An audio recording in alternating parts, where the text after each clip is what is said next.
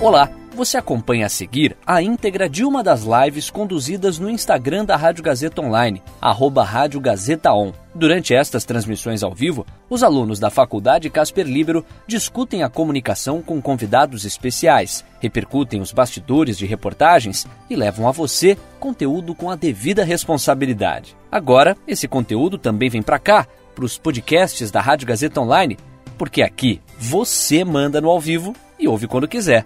Boa live para você.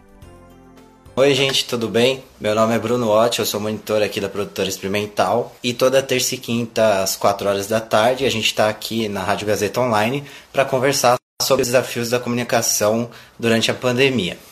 E hoje a pauta vai ser bem interessante, é sobre a importância e as dificuldades da divulgação científica durante a pandemia aqui no Brasil. E para isso a gente vai trazer a Vivi e a Camila, que são do canal Peixe Babel aqui do, do YouTube. E elas falam muito sobre divulgação científica, então elas falam sobre ciência, educação, tecnologia.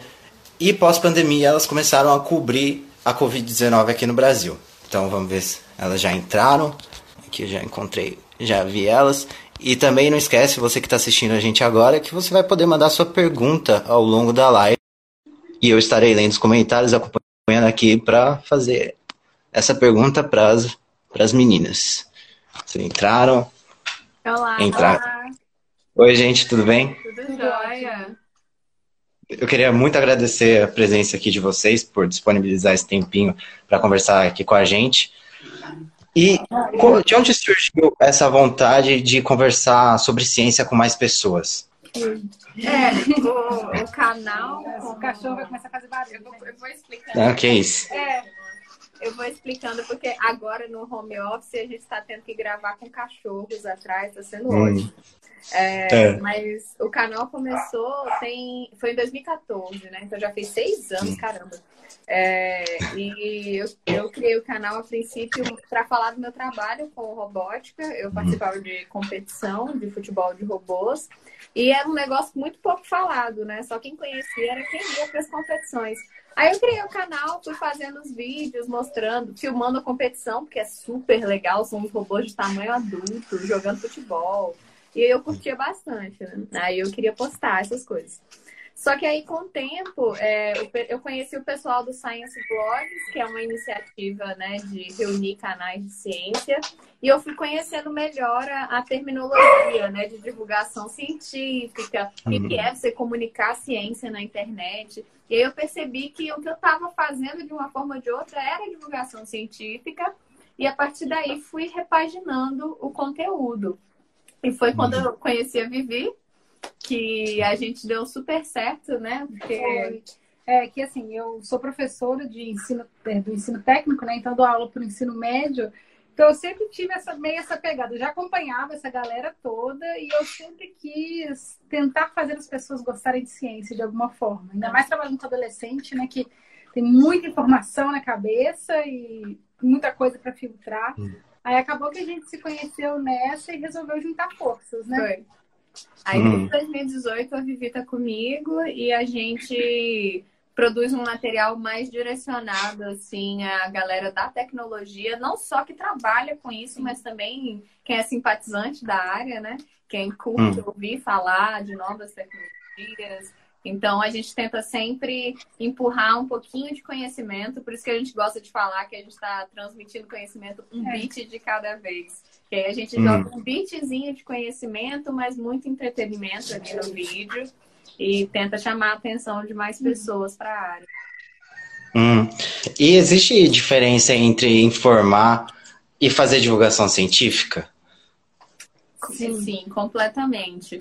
É, a ideia é quando você informa, você tá, você tá literalmente passando uma informação. Eu digo que hoje a gente tem é, quantos mil casos? 700 mil casos de 700, é. Covid. Isso é uma informação que eu estou te passando. quando a gente faz a divulgação científica, além da informação, a gente está preocupado também em fazer a pessoa entender o método científico, o pensamento crítico, faz ela entender o que, que levou aquele número, que análises foi, foram feitas, para meio que munir a pessoa da capacidade de distinguir uma notícia que está falando uma verdade de uma notícia que pode estar tá maquiada, pode estar tá misturando informação. Tanto e... é, é, desculpa. Pode, fica à vontade. Não, só pra, tanto é que a gente tem toda a parte de comunicação pública da ciência, que é, é além, né? Não é uhum. é só passar os números, você tem que entender o que é por, por trás daqueles números. É, exato. Hum. E quais são os desafios de traduzir esse conteúdo científico para um linguajar mais, mais acessível? Muitos. Olha, você quer começar? Olha, peraí. Tentando pegar os biscoitos aqui, gente. Acho que, é, que é um dos desafios, uh, eu acho que é, primeiro é lutar contra o negacionismo. Uhum. Acho que porque não só a questão da de, tradu de traduzir os termos de uma maneira mais simples, para que mais gente entenda, a gente tem que conseguir gritar mais alto do que quem grita fake news e coisas contra a ciência. Porque como a gente tem toda essa curadoria, a gente nunca vai pegar uma coisa só pronta e passar. Né? A gente vai ler, a gente vai entender, a gente vai ver o que está acontecendo. É verdade aquilo? A gente leu aquilo, procurou em outros lugares. Enquanto normalmente os negacionistas só soltam e do jeito, do jeito na cabeça é. e é isso aí. Eu acho que um dos desafios é esse, a gente conseguir ser enxergada de uma maneira maior do que os negacionistas. É, porque é, quando você fala assim de, de canal de divulgação científica, o pessoal pensa que vai receber uma aula, sei é. lá pensa que é tipo tá na escola e a gente vai ensinar alguma coisa. E é difícil enxergar é, conhecimento como entretenimento. É, pelo menos uma grande parte das pessoas uhum. acabam falando com a gente mesmo. Ah, queria mais uma aula disso aí. Sendo que não é bem uma aula. É, né? a gente tenta dar uma misturada. Então é difícil se posicionar como eu estou tentando criar uma cultura de entretenimento, conhecimento como entretenimento e a galera pensa que é coisa de, de, tipo, que você vai ver quando você está estudando e não, não tem que fazer parte da sua cultura, né? É. Então, acho que divulgar a ciência tem, esse, tem o problema de você simplificar, né? Simplificar sem perder a qualidade da informação. E também tem o problema de como que você muda esse paradigma, né? De que aprender não é só coisa de escola. E quando você lê um livro, você está aprendendo. Quando você vê um filme, você pode estar aprendendo. É perder o preconceito da ciência. Acho que é perder o preconceito da ciência. Hum. E a gente, que eu, você que está assistindo a gente, pode mandar sua pergunta, que ao longo da live a gente vai estar tá respondendo elas. Já mandaram aqui um comentário, Boas de Belém do Pará. Um super abraço. Estou mandando para você. um abraço. abraço. É, vocês já acabaram citando os, os, negacionistas, né? Como vocês têm lidado com, com eles e até próprios com os revisionistas que também estão agindo aí super forte? Como, como vocês têm lidado com eles que cada vez têm mais força? Nossa, dentro do contexto do coronavírus, meio que a gente não precisa lidar, né? É, a frase que eu hum. mais gostei foi o Atila que falou, eu acho, que a própria realidade está dando conta. Porque alguém hum. vem e fala que tá tudo bem, que o coronavírus não tá piorando, aí vira o dia, o noticiário mostra 1.400 mortes em um único dia. Então a gente não precisa fazer tanto esforço para mostrar que a verdade está ali, né? Esfregando na nossa cara. Mas em geral. Eu acho que depende muito do, do momento. Mas assim, a gente sempre tenta explicar, sabe, mostrar por que, que aquilo não é certo, onde está errado aqui, mas confesso que não é uma tarefa fácil, não. não porque quando a pessoa já está com aquilo na cabeça, é, por exemplo, uma coisa que está rolando aí o tempo inteiro é que todo ano morrem X pessoas de, de infarto. E por que, que ninguém fala disso nos jornais? Tipo, é uma balança que você tem que parar e falar, olha, veja bem, a gente tem uma média de mortes todo ano. E infarto não é transmitido, não é transmitido pelo ar. E nem então, cresce exponencialmente. E nem cresce exponencialmente. É. Então, vamos conversar sobre isso? Então, assim, a gente tenta com calma, mas não é é, eu, eu vou dizer que na, na área da computação não tem tanto, né, o problema de é. negacionismo. O problema é maior quando a gente vai falar de educação ou de conhecimento de forma geral. É, a gente de vez em quando pega algum livro para discutir no canal e a gente já trouxe alguns livros do Asimov, por exemplo. Uhum. Então, quando eu comentei do livro Fundação e o, a ideia que eles trazem de conhecimento como religião, né? que, ah, se, se eu não consigo explicar o conhecimento, eu posso dizer que é milagre e levo como se fosse religião. Toma aqui esse remédio que vai fazer um milagre na sua vida. Toma essa vacina que vai fazer um milagre na sua vida. E, para mim, assim, essa é uma das ideias mais sensacionais que o Asimov já escreveu. E eu trouxe lá no canal. E, tipo assim, é muito fácil a pessoa distorcer as palavras e achar que eu tô criticando religião, quando na verdade não tem absolutamente nada a ver. Tem a ver com o fato de que ninguém tem que ser cientista de tudo. Então, a gente não tem que entender tudo mesmo. E o Asimov criou uma realidade em cima disso, tá? Então, a pessoa acaba. Quando você passa perto de assuntos delicados, é Já muito fácil ser mal interpretado. Então, é bem hum. E o que levaram vocês a começarem a produzir essa cobertura do coronavírus aqui no Brasil? E como tem sido o processo de vocês também e até a resposta da própria audiência de vocês? Nossa, primeiro que a nossa audiência mudou bastante, mudou né? Bastante. Cresceu muito, inclusive. É, a gente começou meio que. Não sei se foi sem querer, vamos dizer assim. É, não foi bem sem querer, a gente já estava com a ideia de tentar analisar esses dados, aí aconteceu que o Atila resolveu fazer as lives dele, estavam precisando de alguém para para fazer umas pequenas análises nos dados, gerar os gráficos e tudo. Então acabou que ele já, já conhece a gente né, há uhum. bastante uhum. tempo, então ele pediu para a gente, ele já sabe já trabalha com dados e Sim. tudo. E começou assim, começou a gente pegando os dados e fazendo os primeiros gráficos acabou que virou praticamente a nossa tarefa diária dos últimos três meses.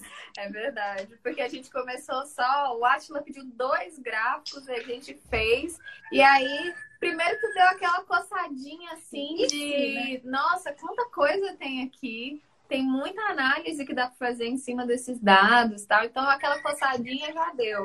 Aí junta isso com a galera falando: ah, vocês têm dado de não sei o quê, vocês têm gráfico de não sei o quê. Aí eu falei: ah, quer saber? Tem Bora. sim, vamos lá. Ah, eu fui mordida pelo cachorro.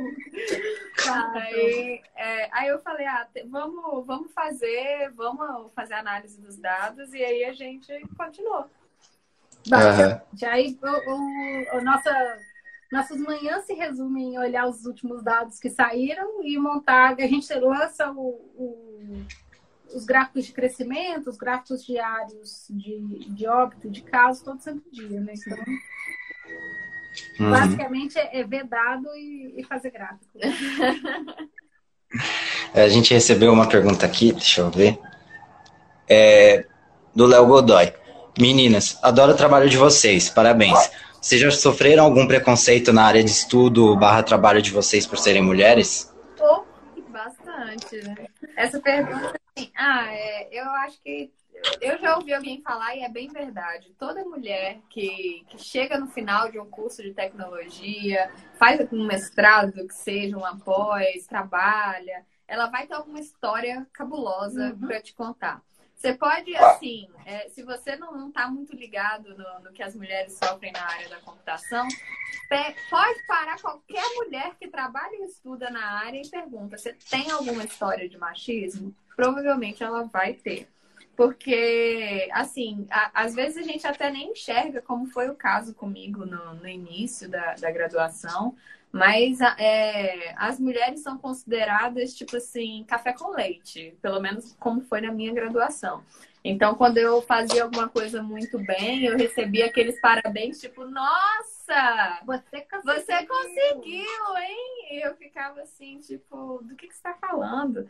Aí, a, toda a minha graduação foi meio assim, sabe? Foi ouvindo que que, nossa, tem tanto homem nessa sala, a mulher tira a melhor nota, que absurdo. Então rolava muito isso, mas eu consegui me encontrar muito bem com a galera da equipe de robótica, então eu acabei me livrando bem rápido do universo mais machista.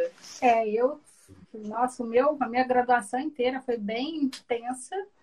No mestrado e no doutorado, que eu acho que foi um pouco mais acentuado, assim, porque eu acho que a cobrança é bem diferente. É, se o homem faz uma coisa medíocre, tá ok. Se a mulher faz uma coisa medíocre, você é a pior pessoa do mundo. É mais ou menos assim isso que eu passei. Assim, nunca o que eu fazia era o suficiente. E eu sempre tinha que estar arrumada. É. Eu sempre tinha que estar com o cabelo arrumado. Eu tinha que fazer as minhas unhas. Uhum. Ao mesmo tempo que eu tinha que publicar cinco artigos. Então, é. assim, é um, uma balança estranha. Tá melhorando, não vou dizer que acabou, mas eu, eu sinto que tá um pouco melhor do que foi na minha graduação, pelo menos. É, e é uma coisa importante de falar que por mais que quando as mulheres citam algumas aspas Tipo assim, ah, nossa, você atrapalha o laboratório, mulher atrapalha o laboratório. A gente não tá exagerando, gente. Não tá mesmo. Porque pode parecer, não é possível, ninguém falaria um absurdo desses. Mas é tão sutil, a crítica sai ali tão sutil. Que você recebe aquele baque, mas talvez passe despercebido para muita gente, sabe? Então rola sim. Ah. Vocês citaram anteriormente que a manhã de vocês tem sido é, compilar dados, né? Como tem, tem ficado a saúde mental nesse momento? então, pois é. E, olha, a gente já teve uma pequena estafa, não vamos dizer que não. A gente teve um período que a gente parou, ficamos assim uns dois, três dias sem postar nada. A gente avisou, ó, férias, uhum. pseudo-férias porque estava muito pesado. Tava assim, de manhã a gente mexia, de noite a gente mexia. E ainda tem as outras coisas, né? Eu ainda estou dando aula, a Mira ainda tem o doutorado, aí tem o canal, e tem outras coisas. Além disso, tem que todo santo dia saindo uma notícia nova, saindo uma declaração mais absurda que a outra. Uhum. Então, assim, a gente chegou a um ponto que a gente realmente teve que dar uma parada, respirar e depois dividir melhor as tarefas. Porque estavam as duas trabalhando demais o tempo inteiro. Então a gente resolveu separar é, a Mila fica responsável por uma parte, eu fico responsável por outra. De noite a gente tem evitado ler notícia, tentado deixar só para de manhã mesmo, apesar que às vezes a gente acorda com notícias horríveis. Uhum. Mas a gente tem tentado fazer esse tipo de divisão para dar conta. Né? E assim, a uhum. gente já tem tendências, assim, a gente já sofreu de depressão e tudo mais. Então, você se encarar todo dia com uma pilha de mortes, porque é uma pilha de mortes. Todo dia você olha e fala, nossa, mais 600, mais 800, mais mil. Assim, eu acho pesadíssimo. Então, é uma coisa que eu sempre falo que eu não entendo quem olha para esses números e não enxerga pessoas. Porque é impossível. E aí, toda vez, tipo, volta e meia, quando eu faço um novo gráfico, logo em seguida eu ligo para minha mãe, pergunto como é que tá se tá precisando de alguma coisa, se tem alguém tossindo. Porque aí eu olho, minha família mora em Salvador, né? Aí eu olho os dados da Bahia e falo assim, nossa, tá, tá acentuando. O que, que aconteceu? Abriram lá? Aí minha mãe me liga e fala, é, abriu, não sei o quê. Então, assim, é bem pessoal pra gente, né? Porque minha uhum. mãe tá tendo que trabalhar, meu irmão tá tendo que trabalhar. Então, toda vez que eu vejo, assim, um profissional da saúde morrendo, um profissional de serviço essencial morrendo, eu penso na minha família. Não é. tem jeito. Né? É, a minha mãe também é da área de saúde, ela tá na linha de frente também, ela não lida diretamente com com os convidados, mas ela lida com o paciente com Covid e está dentro do hospital todo dia, né? Então é basicamente isso. Todo dia é a gente vê as notícias, ligar para as nossas mães e falar, e aí? E aí, tudo certo? É, então, assim, uhum. é, é, é, muito pessoal, é muito pesado, mas a gente sempre recomenda fazer terapia, aproveitar a telemedicina, uhum. tá? Porque funciona. Sim. Ajuda muito, uhum. ajuda muito. Hum. Já que você acabou citando telemedicina, eu já vou entrar aqui em outra pergunta. É como que a tecnologia pode ajudar a gente a combater o coronavírus e como também ela pode atrapalhar? Vamos começar na parte boa, né? Ah, pensei que você ia começar ruim? na parte de atrapalhar. Então, vamos começar na parte de atrapalhar e depois a gente vai migrando, né? Uhum. Primeira coisa que pode atrapalhar, informação demais. Informação demais Sim. com filtro de menos. Sim. É, eu acho que é, a gente né, a gente já está vivendo numa era de tem muito estudo já sobre isso, que é, realmente as pessoas já têm tanta coisa na cabeça, tanta informação vindo, que você já não consegue mais saber, não tem nem tempo de saber se é verdade ou se é falso. E isso também deixa as pessoas mais nervosas, mais estressadas, mais com uma certa tendência a não ler a notícia, simplesmente só a manchete. A manchete. Então, isso eu já acho que é, é um dos lados ruins né, da, de, de, dessa parte muito tecnológica.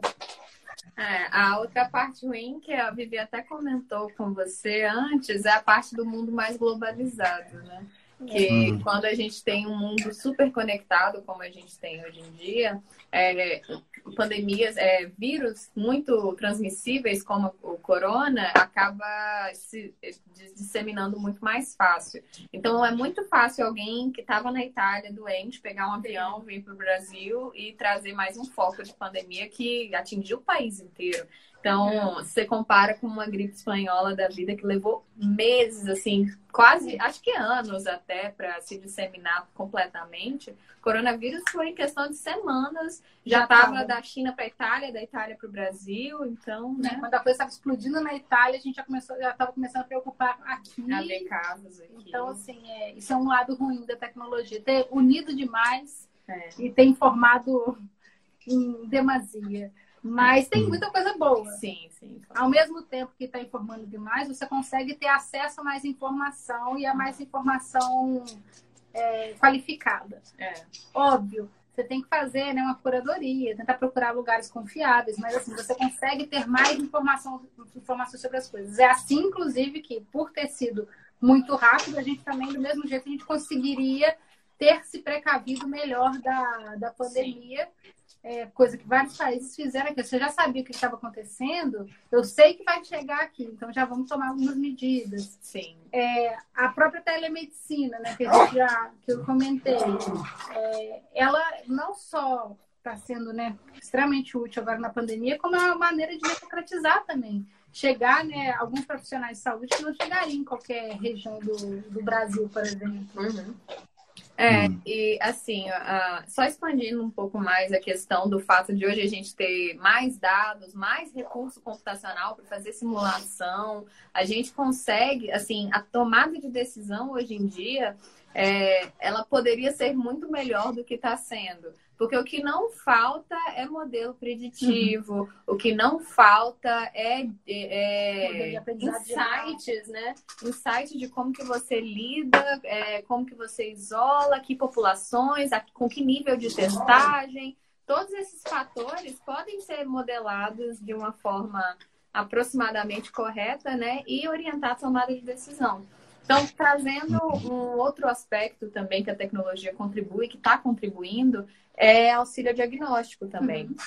Porque, tá, lógico que é um processo que demora, mas com a capacidade que a gente tem de aprendizado de máquina, análise de raio-x, análise de sintomas, a gente consegue fazer uma espécie de triagem com modelos computacionais para é, acelerar, né, melhorar o trabalho dos médicos. Então, você tem várias frentes. Você tem análise de dados para tomada de uhum. decisão, você tem modelos de aprendizado de máquina para auxílio diagnóstico. E o que mais que a gente falou? De bom da tecnologia? A telemedicina. Telemedicina para consultas. Para consultas e todo o, o, avanço que a gente teve. Assim, até a questão das vacinas, a forma como foi super rápido que as cientistas aqui do Brasil puderam sequenciar o DNA. Nossa, sabe? é verdade. Tudo é, Isso é tudo é tecnologia.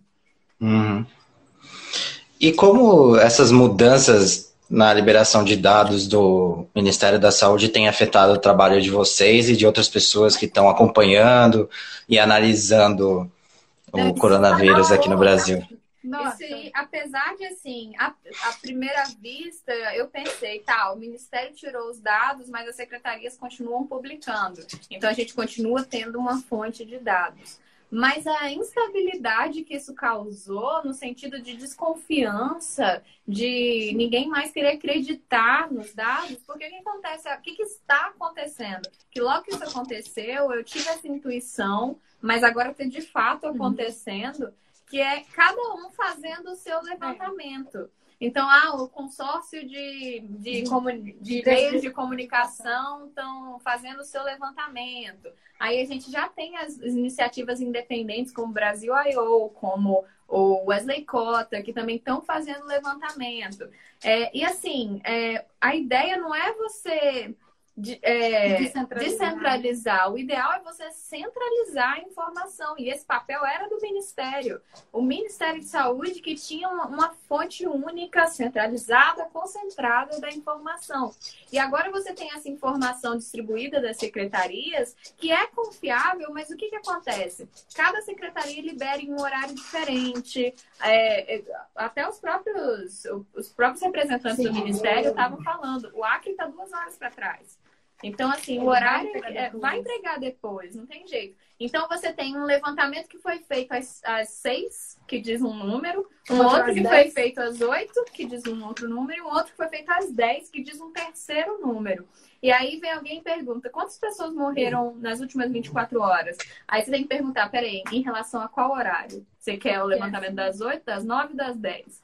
E, e antes a gente não tinha tanto esse problema, porque a gente tinha pelo menos um referencial, que era o referencial centralizado do Ministério. Então, assim, foi um negócio que me irritou profundamente eles terem tirado esses é, dados. E, assim, eu, eu acho que o ponto pior de tudo foi que, assim, foi numa Tava tudo indo, tudo certinho, nunca teve problema nenhum de soltar as coisas às 16 horas. De repente começa a ter que soltar às 10, uhum. de repente sai do ar sem nenhuma informação. Aí foi só no, no domingo que falaram que estava em manutenção. Sim. Inclusive ontem, na coletiva, falaram que vão lançar o portal novo. Teoricamente é hoje, é hoje que vão lançar é. o portal. Então, assim, fica, fica, gera uma desconfiança, gera um desconforto e a gente fica meio perdido nesse tempo. A gente tá tentando, mas assim, de novo, a gente já tá coletando dados desde o início da pandemia. Uhum. Se você para agora e olha o, o, o site do, do painel coronavírus, você vai ver assim, só